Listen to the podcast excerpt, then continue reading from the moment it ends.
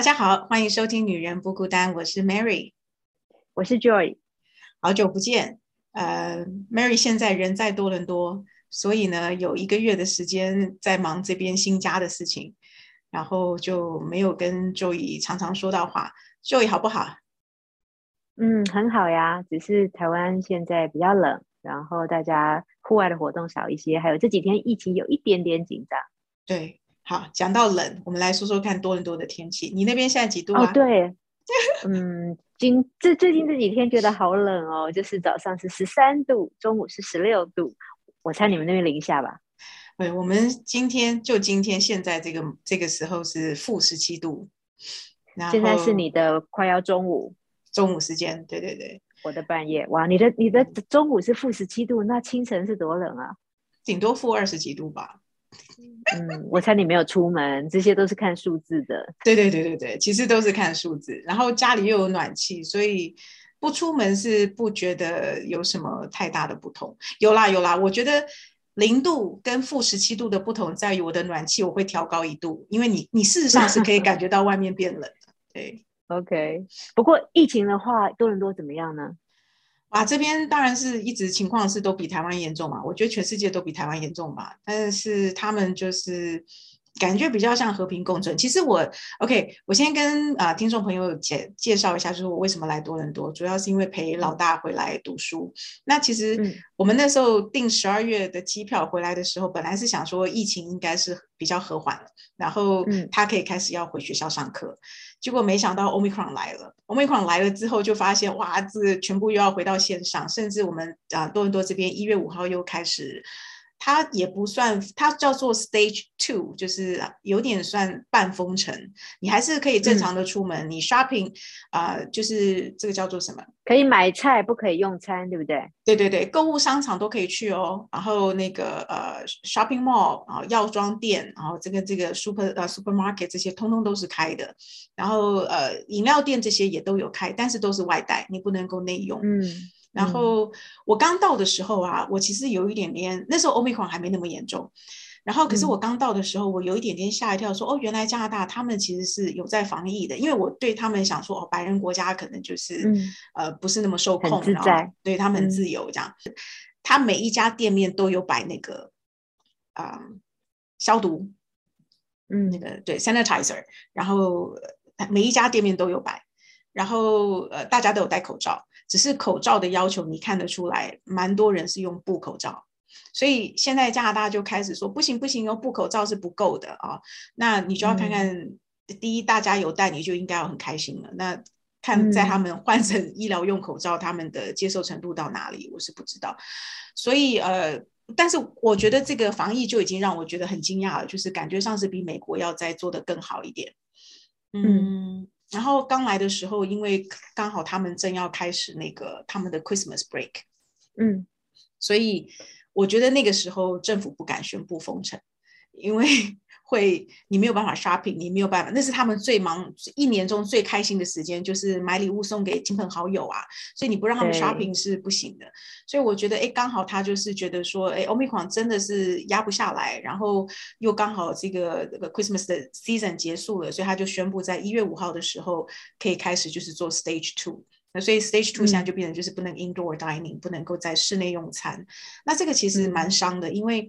啊，他们很多像这些服务生，就是呃 waitress waiter 这一种的，尤其是你厨师可能还可以做外卖，但是 waitress 跟 waiter 马上就没有工作，然后他们基本上对他们已经是他们说这两年来已经是第三次碰到这个状况，所以当你年轻人没有存款的时候，其实是蛮辛苦的。那加拿大政府呃做了什么事情呢？我我我其实没有想到要讲那么细，所以我没有做很多的准备哦。但就我知道的来说，就是。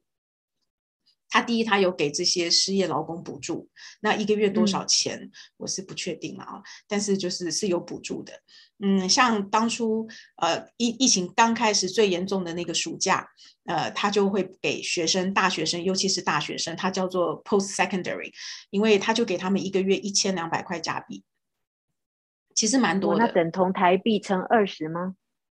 乘以二十二左右，对，嗯。所以其实还不少。那他的给他给的这个大学生的用意，就是因为这边的大学生基本上读了大学之后呢，家长就会说你是成人了，所以他们大概大部分是支付你学费。甚或是让你去呃做那个助学贷款，那零用钱都是要靠打工。所以当你那个时候呃暑假是完全封城的时候，你没有工作机会的，所以政府就会说，哎，这两个月是要补助的。所以我女儿有拿到，可是我不知道后面还有没有，因为我们后来就没住在这边，也没有申请这样。那但是员工、青年劳工这种的，他是都有，他都一直有在补助，甚至他还做了一个事情，叫做呃，他叫房东呃不能够涨房租。哦，这非常重要哎。嗯嗯，所以是冻涨。那呃，冻涨最近好像有听他们在谈，是不是要解这个，就是说冻涨这件事情。但是又碰到 Omicron，所以这个这个我没有 follow 啦。但是我知道说，哎，政府有在做一些事情。然后当然他也发很多钱，发很多钱他一定是要举债嘛。所以这个也都是以后这一代的人要还。但是你现在不帮他们，他们没有存款是活不下去。你看外面负十几度，这是 要怎么住？对。光嗯，光是暖气也是要钱的吧？嗯，要要要要要暖气。对，我我以前听说加拿大是偏社会主义的国家，不过在这种时候，你看它的处理，你就可以感受到说，哦，真的有一点那个味道。它是它是 socialism 啊，所以你看它呃，第一它税非常重，然后再来就是说我所谓的税，就是说一般我们交的所得税，他们是他们的税率是重的，然后再来就是他们的那个呃。个人在花费上面的消费税也是重的，所以我们加拿大人每一个人都要付两种税，一个叫做呃省税，一个叫做那个就是呃 federal，这个叫中央政府的税。所以比如说呃每每一个省就会不太一样，有的省可能到十三趴，有的人是十二趴，就是不太一样，就差个一两趴这样子。那我们这边呃大多很多地区，这个 Ontario 这个省是十三十三 percent。所以你包括买一支冰淇淋都是十三 percent，所以我在这边对讲到这个冰淇淋，我们来讲吃。呃，我来这边瘦了，因为我煮饭煮饭不好吃，然后 那订外卖啊。好，对，订外卖我来跟你解释一下。OK，Uber account 是全世界走的嘛，对不对？所以我的 Uber account 开在那里。好，问题是在台湾，你就是付啊食物的费用跟运费嘛，对不对？顶多你愿意你就再加个小费，但是它不是必须的嘛。好，这边这边就是十五的费用，然后呃手续费用，然后这个呃那个这个叫做为那个呃帮你跑腿的这个有一个一个跑腿费用，然后再加上这个小费，小费就是十 percent、十五 percent、十八个 percent 起跳这样子。所以你看还要再加上那个 Ontario 的十三 p 的，还有加那个十三 percent 的税。所以你看看，我我跟你讲，我后来就发现，哎不对不对，我我可能不能这样子做，我应该是用自取。你知道吗？所以我现我现在就用叫 Uber 的时候，我就会说：哎，我选了餐厅之后，我选自取，因为自取我可以省多，自取省大概两以两个人的啊这个费用来说的哈，自取我可以省呃十大概十五块左右的费用，十五块就是三百多块，耶，三百多块台币。但为了三百多块，你得在雪中开车哦，负下零下几度，对不对？可是问题是。我是住公寓嘛，我是住大楼，所以车子在 B two 嘛。那我现在就是一样，就是我只是穿上大衣进完全不受寒就可以拿到食物。对对对对对，我觉得这个我们不要偷懒，因为十五块其实还是蛮多钱的，可以再交一餐，交一个人的份。哇，所以嗯好，所以因为嗯心疼外送变成比较贵，然后就自己开火，自己开火，你谦称厨艺不好，所以你现在就瘦了，女儿也瘦了吧？对对对，他他也说我厨艺不好，主要是因为他不配合嘛，他不想吃我煮的，那我就就就就就没办法，所以变成他有一些他会他有一些他自己的特色料理哦，像哦讲到这个，我们这边的超市啊，呃。因为我早期是在温哥华待过，温哥华的日本人比较多，所以日本人超市是还蛮多的。那我不知道现在韩国人，我在想韩国人现在移民的也很多，所以而且韩国韩流啊、韩剧啊这些这么 popular，所以开始韩国食物也很 popular，所以我们这边有好多韩国超市，真的很多。然后呃，反而我找不到日本超市，其实有一些我是蛮想买的，像日本的鱼板。啊，日本的鱼板这种东西就变成我要去某一间特定的韩国超市的某一个角落可以买到这个日本的鱼板，要不然，嗯，日本的东西这边买不太到。那呃，我我女儿就会煮那个大酱汤，韩国人吃的大酱汤，就是有豆腐啊，有一些呃节瓜、洋葱啊什么这种基本料，然后加上他们这个韩国的大酱组成的大酱汤。哎，他这做的不错，所以就是偶尔他煮，偶尔我煮这样子，然后我们就瘦了。你看，虽然说你去那边是要陪女儿，不过女儿其实也慢慢可以自立了啊。对我这一次呃来两个月，最主要是想说陪她。呃，第一，我本来是希望陪她练车。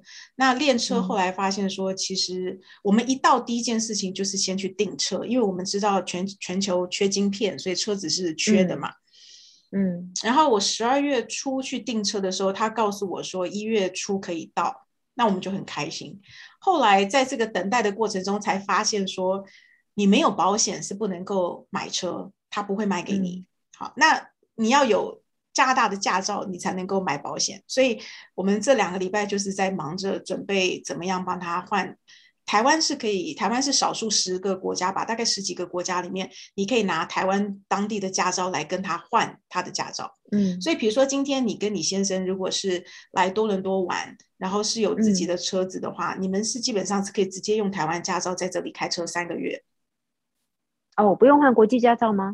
除非你租车，因为租车它需要保险，它要看你国际驾照。可是比如说，假设我我今天来好了，我女儿有车，我不用我不用换，我不用带国际驾照，我是拿台湾驾照就可以开车。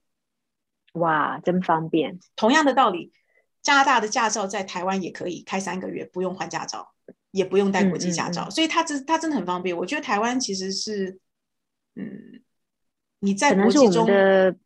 驾驶的那个路考太难了，国际皆知。应应该是说我们比较守法，好吧？我们可以这样讲。就你守法的观念，也许很多台湾人对自己不是那么满意，但是在国际间，基本上我们还算是有礼貌、守法的认同的。对对对对对，所以他他是有认同这个。然后我听到有很多人拿那个，因为他他有很多监理所，他跟台湾比较不一样，因为他地很大，所以他监理所分的比较散。那你如果是去小区域的监理所去换驾照的话，他会搞不清楚台湾护照，他知道台湾，但是你的护照上面是写 Republic of China，他就会说这个是中国，他没有办法，他不给你，因为中国人是不能够直接换。嗯，所以网络上大家就会自己彼此流传说，哦，那不要去那个太小的，你要去比较大地区的监理所，他才会知道说，哦，Republic China 就是台湾。这样，所以这也是，嗯，也是一个一个蛮蛮特别的地方。那我们就是换换驾照，其实蛮复杂的，因为呃，它有一个东西叫做它要你的英译版本的驾照。这个英译版本，它要你去台湾驻多伦呃台北驻多伦多办事处，去那里让让这个办事处帮你做这个 official 的认证。所以啊，反正搞了很久，我们这种个构成大概搞了大概两个多礼拜，然后。现在就是昨天刚拿到，刚拿到我们就赶快去监理所办，它叫 Drive Test Center，我们就去这个监理所把它办起来。所以拿到这个驾照之后，我们现在就是赶快跟那个保险公司说，那你赶快让我保，我下个礼拜才能够拿车。所以来这边主要是要陪他开车啦，因为呃，毕竟他对这边的路况啊什么都没有实际开过，所以陪他练车，然后让他能够呃去学校、去超市、去一些该去的地方这样子。那他有跟我说，他不太敢上高速公路，这边的高速公路还蛮蛮就是那个多条线，它有点点，它基本上介于旧金山跟洛杉矶中间的这个这个这个范围。就比如说，我印象很深，我高中的时候在温哥华开的高速公路大概是两条，就两条线。到了旧金山，可能就是最多是四条线，然后可能。Bay Bridge 上面可能有超过四条线，我忘了好像六七条这种。但是你一旦一开到 L A，就是一上一上 L A 就是八条线，所以它那个复杂程度是，而且速度很快嘛。所以我我大概多伦多就介在旧金山跟这个洛杉矶的中间。那我大女儿就跟我讲说，哎，她觉得她不会上高速公路，因为她觉得太可怕这样。那我觉得也好啊，因为先练一下，先练一下 local 就好了。对日常生活要去的地方，他自己能够到就好，你才能放心回来。对，所以所以你这两个哎一一个多月了吧？你这一个多月的多伦多的生活，呃，除了意外的瘦了，然后呃换了驾照订了车，嗯，然后发现说疫情忽然来了，所以可能你是不是哪里也去不了？你都在家吗？你耐得住吗？我是一个非常能够自处的人，但是连我都觉得有点寂寞了。为什么？因为 我在这边是多伦多，对我来讲是全新的地方。那本来想说你来这边，如果我去个教会啊，或者是去运动一下，都可以认识新朋友。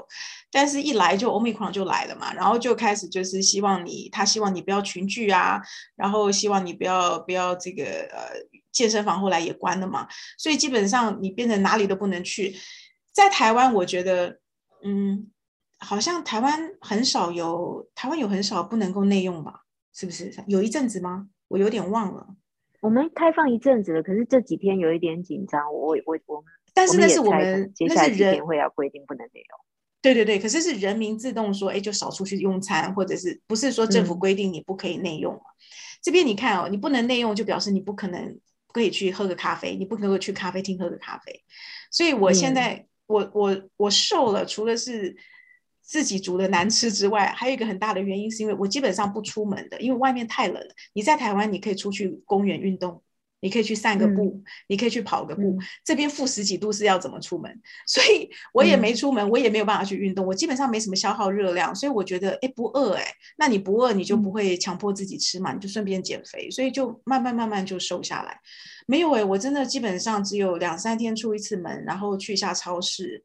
逛超市现在已经是我们觉得最快乐的活动了，这样。然后如果去去 shopping mall 发现今天人特别多，我们就会转头就走，因为嗯不太敢待在人太多的地方。嗯，那跟女儿这个近距离的相处的这些时间，有没有享受天伦之乐呢？还是会有一些嗯以前没想到的事情会发生？其实因为他已经大了，所以你说也不可能这种搂搂抱抱这种，或是呃就是。表现爱的这种，这个这个应该已经很难。但是呢，我我其实因为我跟我大女儿个性不是那么合，所以我觉得以前我们基本上有蛮多的冲突。那我这一次来，我其实也是一直告诉我自己，就是说我必须调整我的，不管是个性、脾气还是情绪，我想要跟他好好相处。因为我的目的就是来陪伴他，让他能够呃尽量的这个越快的接轨啊的生活上的，比如说。毕竟他是之前还住宿舍，宿住宿舍的大一那一年，我们还有买那个食堂的费用，所以他吃饭是吃学校的。你也没有厨房嘛，你也不能够有啦，有厨房，但是他不用常常自己煮，他大部分还是拿着卡去刷，然后就可以吃学校各种餐厅的这个食物。那现在是住在家里面的，所以他势必是要自己煮。然后，而且我们开始有考虑说要给他多少钱的费用，然后这个费用里面他有多少钱的费用是可以拿来做这个呃，就是 grocery 的部分，刷呃吃饭的这种这种买菜钱。所以他也要去衡量说他一个人大概到底要怎么样买才能够一个礼拜达到那个标准，或者不要超标。所以这个东西我觉得也蛮好玩的，因为像呃我带他去。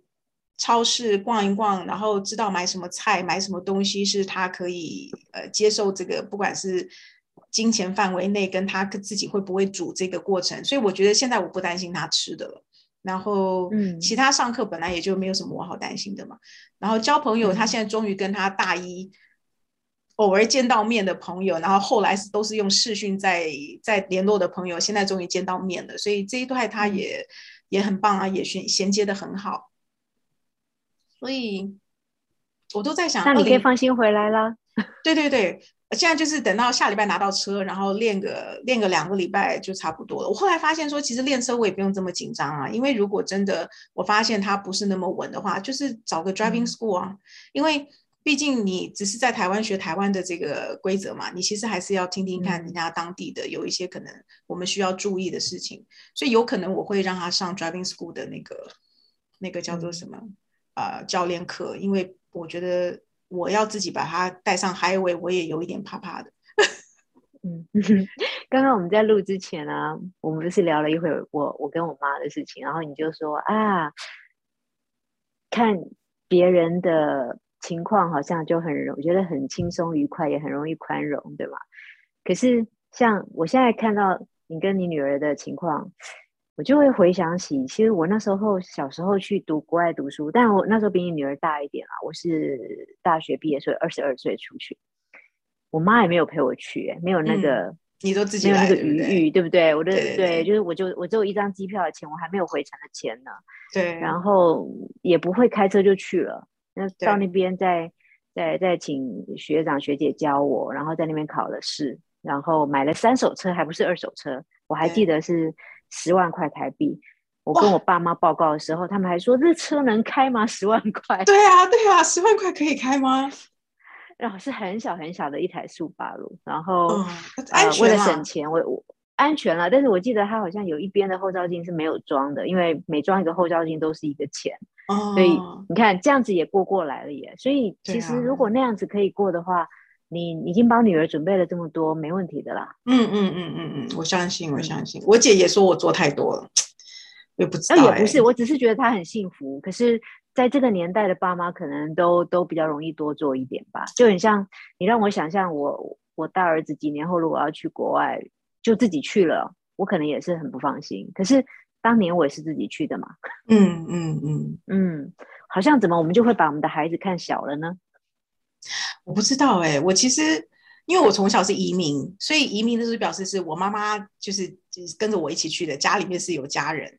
我是到什么时候真正？然后大一大二的时候，我们我跟我姐姐到了就离家念大学了嘛？对，我们刚好就从加拿大搬到美国。那我跟我姐姐读书的地方是在同一个城市，所以我妈妈就在那里买了一个房子，所以就变成我跟我姐姐住。我是大三大四后来自己转到就是呃洛杉矶的大学，我才开始自己一个人住宿舍。然后我印象好深哦，我妈妈跟我姐姐。就是坐飞机帮我啊，他们开车，我们去租那个 UHO，你还记得 UHO 吗？就是呃货货车这样，然后搬家货搬一些家具，然后就搬到我洛杉矶新租好的。我妈陪我去租 apartment，然后租好，然后我把车子开下去，然后把东西弄好之后，我妈就开始抓着我，因为那是我第一次一个人住，她就开始打扫厕所给我看，就是教我怎么刷那个。浴浴室啊，然后怎么洗马桶啊，然后怎么怎么厨房怎么洗抹布，因为我妈很爱干净，所以她其实还蛮在意这些事情。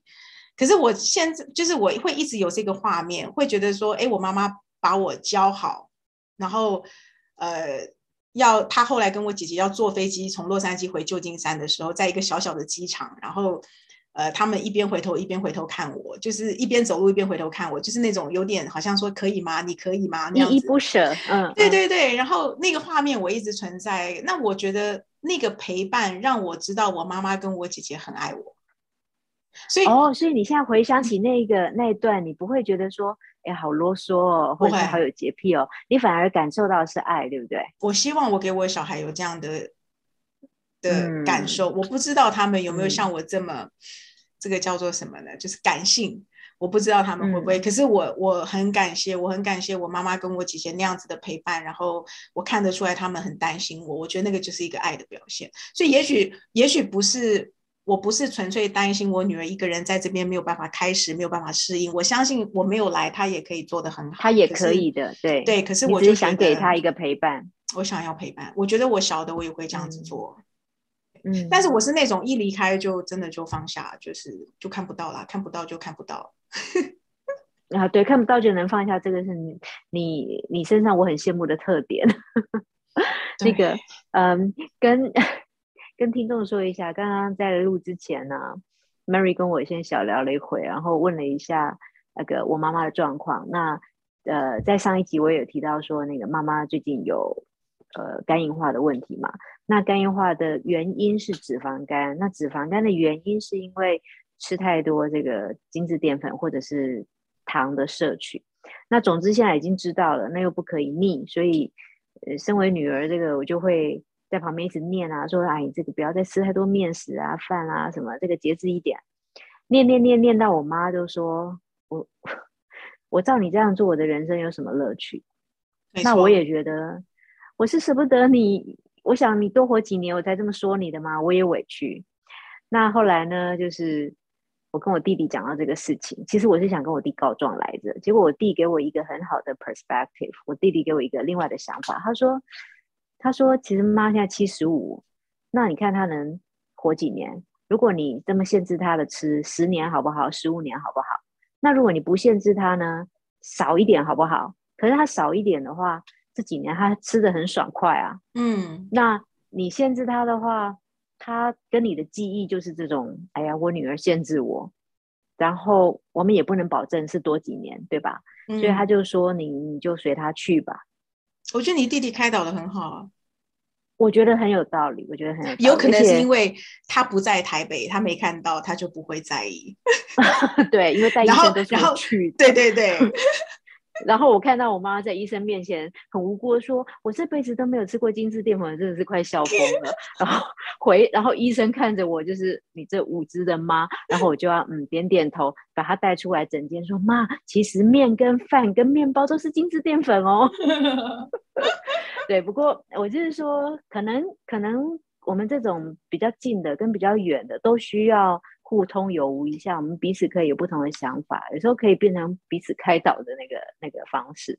对，不过你刚刚提到说，你不要看到就可以放下了。其实我们这一代哈，对小孩的担心关心，跟对爸妈那一代的担心关心，我现在发现好像可以互通嘞。嗯，对小孩要放下，我对我妈也要放下。是，其实对，其实就是我们又说到那个。阿德勒心理学的部分嘛，或者是老子的无为而治嘛，原则上就是你不要干涉他人的决定，不要干涉他人的生活，就算这些人是你的至亲好友，也都不能够干涉太多。所以我也觉得很奇怪啊，像有时候你在跟我讲你妈妈在医生那边呃说的那些事情。我就觉得好好笑啊，对不对？我就觉得好可爱，我觉得这个老人真可爱。哎呦，但我陪在旁边觉得好丢脸，怎么会这样回答呢？不会耶，所以你看，我们对自己的亲人真的都是比较严格，然后要求比较多，因为怕失去嘛，因为你爱嘛，所以你怕失去，怕他们受伤，怕他们难过，怕他们怎么样，其实都是怕。所以都是怕，对对，又讲回来是说，好久以前我们在谈说爱与恐惧，对不对？就是说，当你遇到一个事情的时候，如果总是以爱来出发，而不是恐惧，其实嘴巴讲太容易了。你看我遇到事情，现在第一个本能反应还是啊，干一话啊，好可怕，我很怕失去你。然后我的反应就变成，请你不要吃这些违禁品。对，可是那刚好是他的最爱，真的。其实我也很爱吃哎，你如果叫我不要吃，可以活久一点，我也觉得蛮痛苦的。Mary，你还年轻，你你每年检查一下你有没有脂肪肝好了。我有啊，我轻度脂肪肝多久啦？不，你现在瘦了，你再回来检查看看还有没有。可以可以可以，应该对我，可是回台湾一定马上又胖起来了。所以你看那个环境对人影响好大哈。嗯嗯，真的，对我今我这你刚刚问我说，嗯，最近在做什么？我忘了跟你说，我最近呃有时间看比较多的书，然后呃忘了哪一本，因为太多本，但是好像有一个观念，我觉得还有很有趣，他是说，呃，你要改变一个人或者是改变一个习惯，其实不是靠毅力，靠毅力是不行的，毅力是靠不住的，意志力也是有限的。其实你要做的是改变那个环境。就把那个环境，比方说你要改变一个坏习惯，你就把那个阻力变多一点，就不会去做那件事。嗯，如果你要养成一个好习惯，你就把阻碍变低一点，你就很容易去做那件事。嗯，有没有实际的例子？有啊，比如说我想要，我想要培养每天准时起床的习惯。啊。这个里面没有这个例子，但他举的例子是说，如果你想每天都养成这个运动的习惯，嗯嗯嗯，那你就是早上起来的时候，把那个运动鞋跟你运动的衣服全部都放在很容易看到的地方，然后你就很轻易的能够穿上它，嗯，然后你就可以比较容易的走出家门，或是在家里运动，嗯嗯嗯嗯，对，那你你说阻力跟助力早起是吧？你早起的可能要增加很多的助力，比方说早上起来会有一个什么你最喜欢的东西，比方咖啡还是什么等着你，然后你就会很期待那个起床。没错，对，这个蛮特别的。嗯，不知道我们的小孩可不可以适用哦？这个啊，嗯，对我家老大，嗯，今天还被我念没有剪指甲，我如何？减低它的阻力，让它很快的去剪指甲。指甲刀放在前面没有用，我已经做了。我觉得可能是要等到他有一个喜欢的女生，他就会开始在意他的外表。所以这在这件事情上面是要增加助力，而不是而不是减少阻碍。所以你要帮他找一个女朋友，没有用，这不能靠找的。而且我已经明察暗访好几次，问他到一个程度，他就会说。妈，我们不是讲好青少年最喜欢的爸妈就是盆栽式的爸妈？我看得到你，可是你不会跟我讲话。那为什么你 盆栽一直开口问我有没有女朋友呢？真的吗？真的吗？我没有听过盆栽式爸妈，哎，是吗？我在亲子天下上面看到一篇文章，就是说，呃，青少年最讨厌爸妈啰嗦。那我仔细回想，我我我觉得我妈最啰嗦的时期，也好像是我青青少年的时候。那我看到这边，他就写说，青少年最梦想的爸妈，就是如盆栽似的爸妈。他看得到，他要你陪，他眼睛一看，看到你在旁边陪，可是你不会出口干涉他。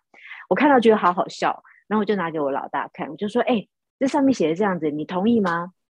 然后十四岁的老大看一看，就说：“我非常同意。”我说：“真的吗？那我从今天开始就当盆栽式妈妈好吗？”他说：“好啊。”你一定做不到。然后，没错，因为不不多天，我就开始看到他指甲长，我就念了嘛。然后他就说：“盆栽是不会叫人家剪指甲的啦，然后盆栽是不会一天到晚问人家有没有女朋友的啦。”嗯，那他有一天就说：“哦，妈，我现在好想睡，你可不可以泡一杯咖啡给我？”我就说盆栽是不会泡咖啡的，可是盆栽之前，盆栽之前有教过你怎么泡咖啡，所以你可以自己处理。讲得好，真的 没有，他就说你在记恨。可是我跟你讲，我我们一直想要做一集，就是说这个世界，尤其是这个年代，给爸妈太多的压力跟责任，要如何做小朋友心目中希望的爸妈。对不对？他们希望我们做盆栽式的爸妈。那有没有人告诉小孩说，我们希望他们做什么样的小孩？对不对？没有耶。对，我觉得为什么牺牲奉献的都是我们？我我的意思说，当然我理解，我们比他们成熟，我们比他们呃年长，我们经济独立条件比他们好，但是。我觉得关系是互相的吧，总是要有一些你你你好像都让小孩对我们予取予求。我超怀念我们阿公阿妈之前五千年六千年的这种年代，你知道吗？就是爸妈可以随意打小孩，然后小孩就是得听话，然后养小孩顶多到十五岁他就得出去结婚生子，然后就开始去种田。你知道我意思吗？我们也不用养到养一辈子，我也养到二三十岁还在养这样。哎呦，你嘴巴这么说，你还飞到了多伦多去陪女儿呢？对呀，就是这样啊，我生不逢时，就是做不到嘛。对呀，那我我其实盆栽是妈妈是有反击的嘛，所以盆栽叫他自己去泡咖啡了呀。对，对我只能做到这样而已。我觉得太少了，你再再再强化一点反击，我我可能会稍微开心一点。好，如果我有什么新的进展，我再跟你互通有无一下。好，那我们今天就先聊到这里喽。那我们啊，下一次可以聊一些。其实我们有一些社会新闻，我们是蛮想聊的。但是我们想说，哎，这么久没有见面了，我们聊聊看大家的情况，对不对？还有就是，我其实也想知道你在多伦多的住住的怎么样啊？有什么心得啊？嗯。然后社会事件，我们本来想讲的那一个，好像还在继续发展中，好像是戏还没完。我们再多看一阵子，然后再来聊吧。好啊，好啊。哦，过年快到了，可能也许我们下次跟观众见面已经是过年后，所以先说新年快乐在这边，对，先在这边跟大家拜个早年，新年快乐，恭喜发财，然后希望疫情赶快结束。是，然后祝大家虎年行大运，虎虎生威。耶，好，拜拜，拜拜。